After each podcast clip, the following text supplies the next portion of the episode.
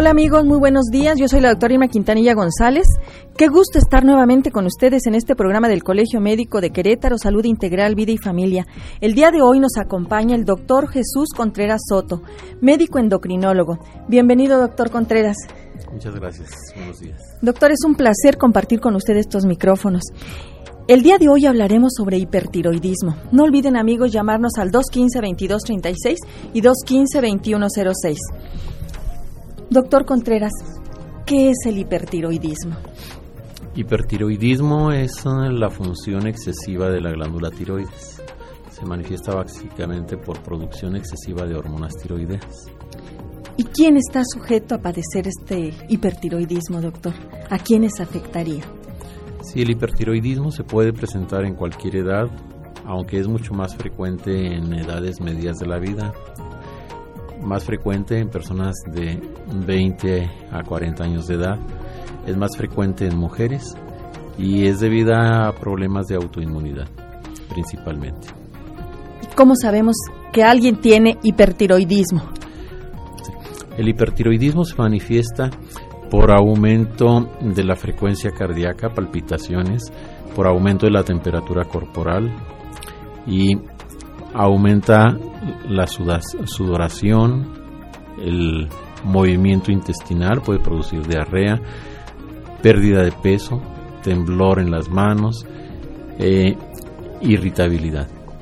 Las personas se ven como si fueran muy nerviosas. Así es y, achacan a que pueden estar nerviosas, que les sudan las manos, que, están ansiosas. Uno puede sospechar hipertiroidismo cuando este tipo de síntomas se presentan en una persona que no los tenía previamente. Si la persona puede tener nerviosismo, palpitaciones, sudoración, evacuaciones diarreicas, pérdida de peso, temblor en las manos y ser hiperactiva cuando antes no lo era. En esos casos puede uno sospechar que la persona pudiera tener problemas de tiroides. ¿Y a qué se debe este, este funcionamiento excesivo de la glándula tiroides, doctor? Sí, la mayoría de las personas con hipertiroidismo tienen una causa autoinmune y entonces el sistema inmunológico funciona en forma ah, alterada produciendo inmunoglobulinas, anticuerpos que estimulan a la glándula tiroides. Los anticuerpos actúan como un estimulador de la glándula tiroides. O sea, como que, que esta va a crecer y va a empezar a funcionar más. La glándula tiroides, por la presencia de estos anticuerpos anormales, crece y aumenta su función. Y al aumentar su función, aumenta la cantidad de de hormonas ah, tiroideas que se producen y las hormonas tiroideas van a producir, cuando están en exceso, las manifestaciones clínicas de hipertiroidismo. ¿Habrá algún factor hereditario que nos predisponga a tener hipertiroidismo, doctor? Hay un ambiente hereditario que predispone. Sin embargo, no se hereda propiamente la enfermedad, se hereda el terreno propicio para padecer enfermedades de la glándula tiroides. ¿Y qué tan frecuente es observarlo en aquellas mujeres que están en climaterio o menopausia, en la que se achaca esta sudoración y esto propio de la, del mismo padecimiento? Como mencionaba, es más frecuente en edades medias de la, de la vida y más frecuente en mujeres entre 20 y 40 años de edad, aunque se puede presentar en cualquier etapa de la vida. Hay diferentes causas de hipertiroidismo. las mujeres que están en el periodo perimenopáusico lo más probable es que los síntomas se deban propiamente a la menopausia y no a problemas de tiroides. Pero si hay pérdida de peso, además de los síntomas de bochornos, trastornos de carácter, trastornos del sueño, entonces uno debe pensar que sí hay problema de tiroides. Si hay pérdida de peso y aumento de la, frecuencia cardíaca, es más probable que sí la haya. Con el aumento de la edad cambian las causas de hipertiroidismo y entonces en mujeres o en personas mayores de 40 años. Hay otras causas de hipertiroidismo, habitualmente nódulos tiroideos. ¿Quién es el especialista que se encarga de tratar esta enfermedad, doctor? Y los trastornos de glándulas endocrinas, que son las glándulas que producen hormonas hacia el torrente circulatorio, son los endocrinólogos, aunque hay algunos otros especialistas que pueden intervenir en el manejo de estos padecimientos. ¿Cómo se diagnosticaría un hipertiroidismo, aparte de las manifestaciones que nos hacen sospechar, pero ya llegar a un día. Y una vez que tiene uno un paciente con síntomas sugestivos de enfermedad tiroidea, lo importante es que en la consulta inicial el paciente sea interrogado acerca de los síntomas que está presentando, que se haga una revisión exhaustiva del paciente y una vez si se confirma la sospecha se soliciten exámenes de laboratorio de los cuales el examen de entrada, el más importante, es el perfil tiroideo. ¿Hay algún otro estudio, doctor? Además del perfil tiroideo se cuenta con otros recursos diagnósticos como son el ultrasonido, el gamagrama tiroideo principalmente. Bien, nos llega aquí una llamada y nos dicen que es una señora que tiene un hijo que sus ojos se le están saltando. ¿Es esta una de las manifestaciones de hipertiroidismo, doctor? Sí, decía que la principal causa de hipertiroidismo son los problemas de autoinmunidad.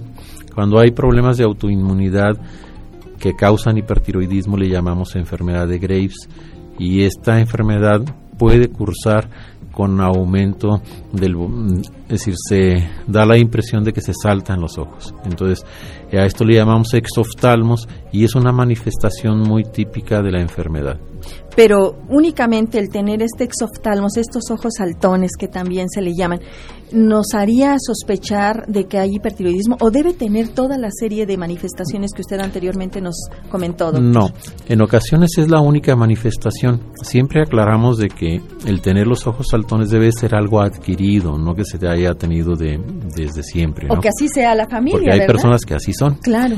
Pero las personas que cambian el aspecto de sus ojos, que sus ojos se hacen saltones, ya sea un solo ojo o ambos ojos, es muy probable que tengan esta enfermedad, aun cuando no tengan manifestaciones de hipertiroidismo. Es importante consultar también para hacer un diagnóstico diferencial, sobre todo cuando es de un solo ojo, porque en ocasiones el que un ojito esté saltado puede tener otros orígenes. Debe ser bilateral entonces. No puede ser unilateral, pero cuando es unilateral hay que descartarlo. Es más, es, em, es más importante hacer un diagnóstico diferencial con otros padecimientos, sobre todo si no hay síntomas de hipertiroidismo. Bien, doctor. ¿Qué pasa cuando un paciente tiene todas estas manifestaciones y no acude a ser, a ser tratado? ¿Qué es lo que puede suceder con estos pacientes? Dependiendo de la intensidad de la enfermedad, lo más probable es que entre más tiempo pase sin tratamiento vaya ocurriendo deterioro del organismo. La pérdida de peso significa que hay pérdida de masa muscular, entonces la persona se debilita y además las manifestaciones cardiovasculares hacen que haya un riesgo muy importante para la vida. Puede haber arritmias, puede haber insuficiencia cardíaca y entonces tan pronto haya síntomas, lo correcto sería consultar eh, en el tiempo más pronto posible. ¿Cómo se comporta la presión arterial en los pacientes hipertiroideos? La presión arterial tiende a hacerse lo que llamamos más amplia en sus valores, es decir, la presión más alta sube y la presión más baja se hace baja, eso da una presión media más amplia, es decir, la distancia entre el valor mínimo y máximo se amplía. Eso es lo habitual en personas con, con hipertiroidismo. Bien, doctor. ¿En qué consiste el tratamiento del hipertiroidismo?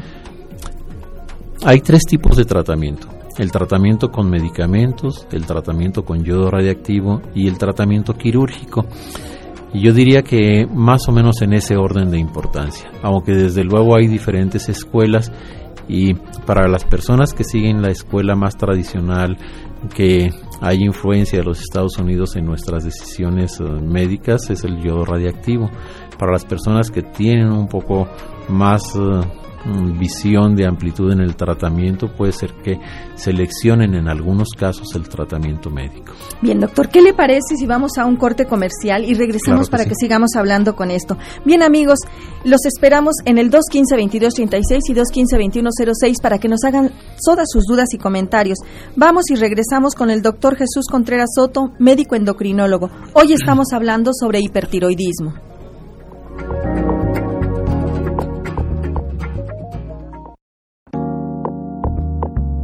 Amigos, gracias por continuar con nosotros. Les recuerdo la página del Colegio Médico en la que pueden escuchar esta y nuestras entrevistas anteriores.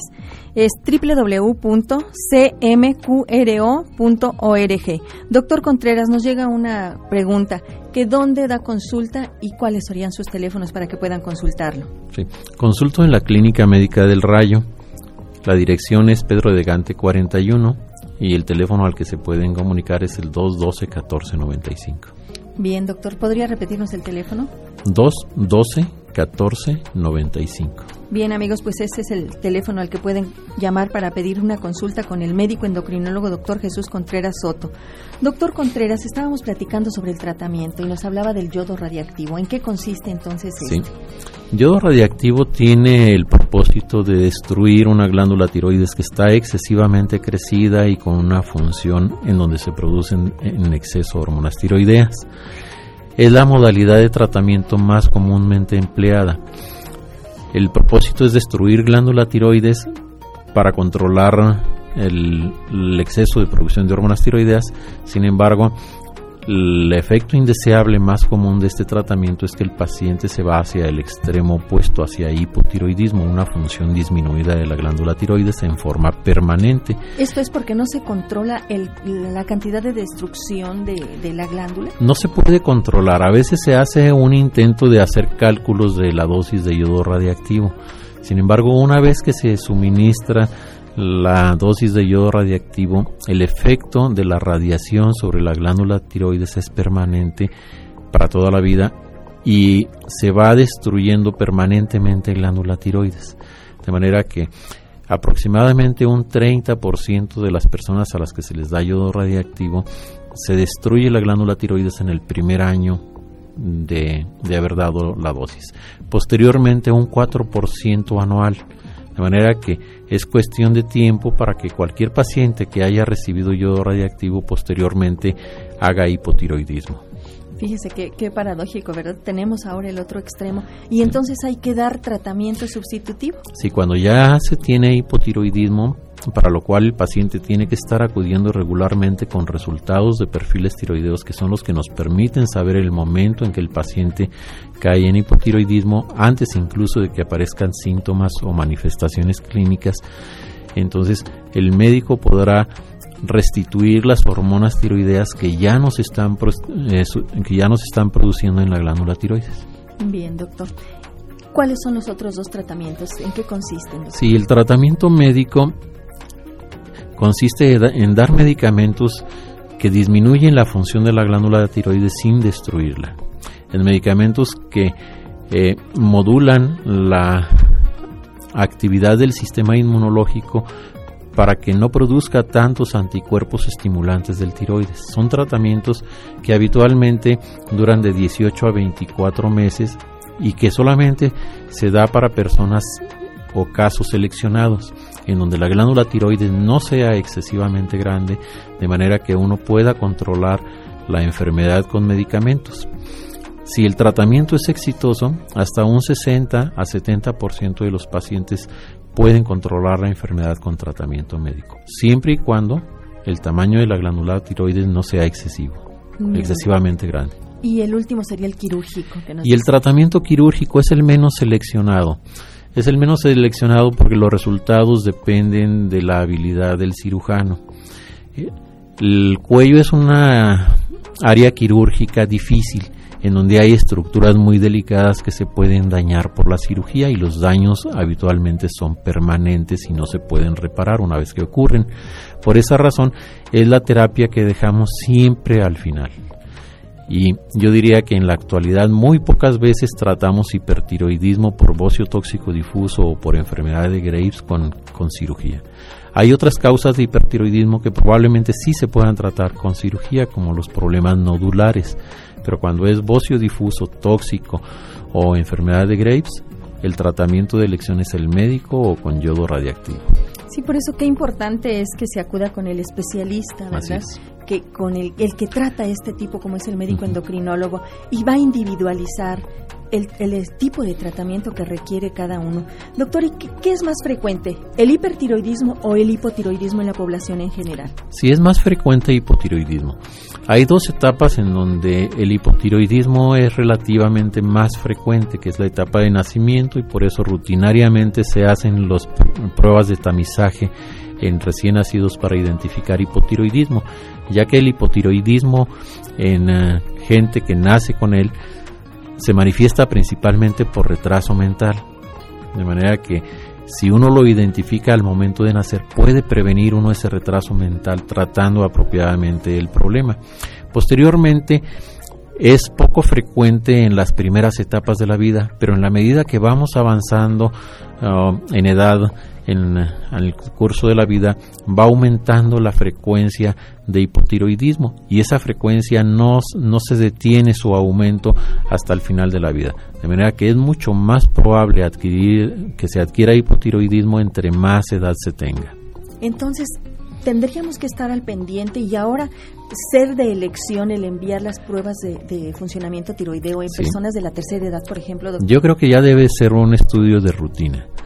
Hacer perfiles tiroideos en personas mayores de 60 años de edad permite identificar tanto hipotiroidismos subclínicos como clínicos. Qué interesante, doctor. Y habitualmente no se envía. Habitualmente no es un estudio de rutina. No se consideraba un estudio de rutina, pero en la actualidad sí. Ya se está teniendo más sensibilidad por parte del personal médico de solicitar este tipo de estudios para identificar en forma temprana este tipo de padecimientos. Excelente, doctor. Doctor, volviendo a nuestro tema, una vez que el paciente se le dio, por ejemplo, yodo radiactivo y que ya, ya que nos quedó con un hipotiroidismo y se les da las hormonas tiroideas, ¿el control es de por vida? El control es de por vida tanto si se dio tratamiento con medicamentos como con yodo radiactivo o cirugía, porque el paciente tiene una situación de trastornos de la función tiroidea que tienen que ser vigilados para adecuar el tratamiento según sea necesario. ¿Y cada cuándo hacer los controles de pruebas de funcionamiento tiroideo? Si la persona no tiene todavía un buen control, habitualmente puede ser de pocas semanas, tres, seis semanas, o las personas que ya tienen un buen control después de haber caído en hipotiroidismo por yodo radiactivo, pueden si ya están bien controladas, ser tan retiradas como seis meses. Y cada seis meses realizar el. Debe de estarse vigilando los niveles de hormonas tiroideas para adecuar la dosis según las variaciones que haya en los perfiles tiroideos. Doctor, nos hacen una pregunta, que si el gamagrama tiroideo es un estudio que deba hacerse a todos los pacientes que, que tienen hipertiroidismo. Cuando un paciente tiene los síntomas típicos exoftalmos, crecimiento de la glándula tiroides, mixedema pretibial y toda la sintomatología que mencionamos de palpitaciones, nerviosismo, yo creo que no es necesario. El perfil tiroideo puede ser suficiente. Cuando hay duda diagnóstica sobre la causa del hipertiroidismo, ahí es muy importante hacer el gamagrama tiroideo, pero no es para todos los casos. Bien, y este, este gamagrama es molesto, es doloroso, es caro. El gamagrama tiroideo podría decirse que sí es caro, pero no causa molestias a la persona. Se administran dosis muy pequeñas de yodo radiactivo para dar una imagen en un rastreador de la glándula tiroides y esta nos permite hacer diferenciación de si hay nódulos tiroidos hiperfuncionantes o si hay un crecimiento difuso de la glándula tiroides. Bien, con con el gamagrama tiroideo se podrá entonces diagnosticar, por ejemplo, esa presencia de nódulos de que usted nos hablaba. Definitivamente sí. Y, y eso permitiría entonces también decidir el tratamiento quirúrgico del que nos comentaba. Puede tratarse en los nódulos tiroideos hiperfuncionantes también con yodo radiactivo y en algunos casos se pueden tratar con cirugía. Y clínicamente, doctor, es, es fácil diagnosticar el crecimiento de la glándula tiroides. No es fácil porque se tiene poca familiaridad en el procedimiento de exploración de la glándula tiroides. Se adquiere experiencia a través de explorar muchos pacientes durante mucho tiempo para poder tener sensibilidad en poder palpar una glándula tiroides que es relativamente pequeña para la exploración. La ventaja que se tiene es que está relativamente accesible eh, porque se encuentra en la parte baja del cuello y cuando no está crecida no se puede palpar, pero cuando está crecida se puede llegar a palpar. El tamaño normal de la glándula tiroides es eh, de un peso aproximado de 20 gramos. Muy pequeñita. Muy pequeñita. De manera que por esa razón sí se requiere experiencia en la exploración física del cuello para poder eh, identificar aquellas glándulas que están crecidas o con ondulaciones. Bien amigos, como ven, este es un tema realmente frecuente Y qué importante es que si ustedes tienen alguna de las manifestaciones que ya nos compartió el doctor Contreras, acudan con un especialista para que les revise. Y todas aquellas personas de la tercera edad o gente mayor que también formen parte ya de su exploración, ¿verdad? De su evaluación anual, ese perfil tiroideo que del que nos hablaba el doctor Contreras. doctor Contreras, pues muchísimas gracias por habernos acompañado en este programa y por la generosidad de sus conocimientos compartidos. Esperamos en fecha próxima nos acompañe con uno de los temas que también sé que le apasionan, como es el manejo del, de la osteoporosis, doctor. Claro que sí, con mucho gusto. Bien amigos, pues les agradezco a ustedes que nos hayan permitido entrar en sus hogares. Deseo que este fin de semana esté lleno de armonía y amor con su familia. Dios mediante nos escuchamos la próxima semana con otro interesante tema. Y como cada semana les comparto este pensamiento para su reflexión durante esta misma. La alegría es el don más preciado del universo el más auténtico, el más espontáneo, el único que da sin esperar nada a cambio. Solo por el placer que provoca se da. No es egoísta ni envidioso, no lastima, sino que se contagia. La alegría tiene el poder de sanar al enfermo, de consolar al que se siente vacío y despertar al que muere en vida. Es tan deseada que los seres humanos, con tal de poseerla, son capaces de pagar cualquier precio y confundirla con el placebo que dan los vicios, y se olvidan de que la auténtica alegría está simplemente en percibir la presencia de Dios en todas las cosas y en todos los lugares. No dejen nunca que se vaya de su lado. Bien amigos, que tengan un buen fin de semana.